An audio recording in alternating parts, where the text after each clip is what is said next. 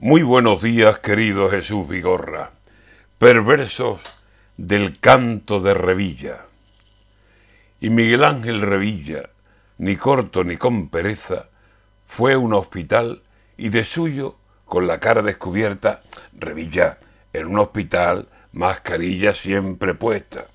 Se puso al pie de un enfermo que no estaba para fiesta y se le puso a cantar una jota montañesa Adiós, pueblo de Carmona, cantaba Revilla.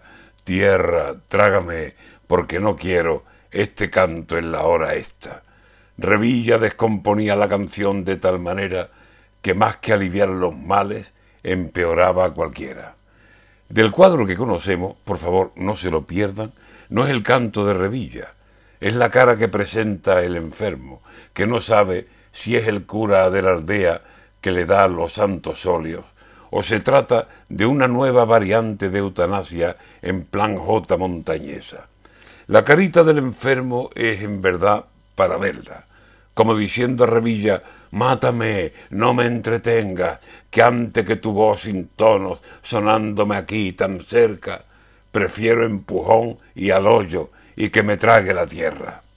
Como el plan de sanidad de Revilla, su receta, sea administrarles a todos una jota montañesa y cantada por él mismo, se aproxima una pandemia más grave que la del COVID y sin vacuna que venga.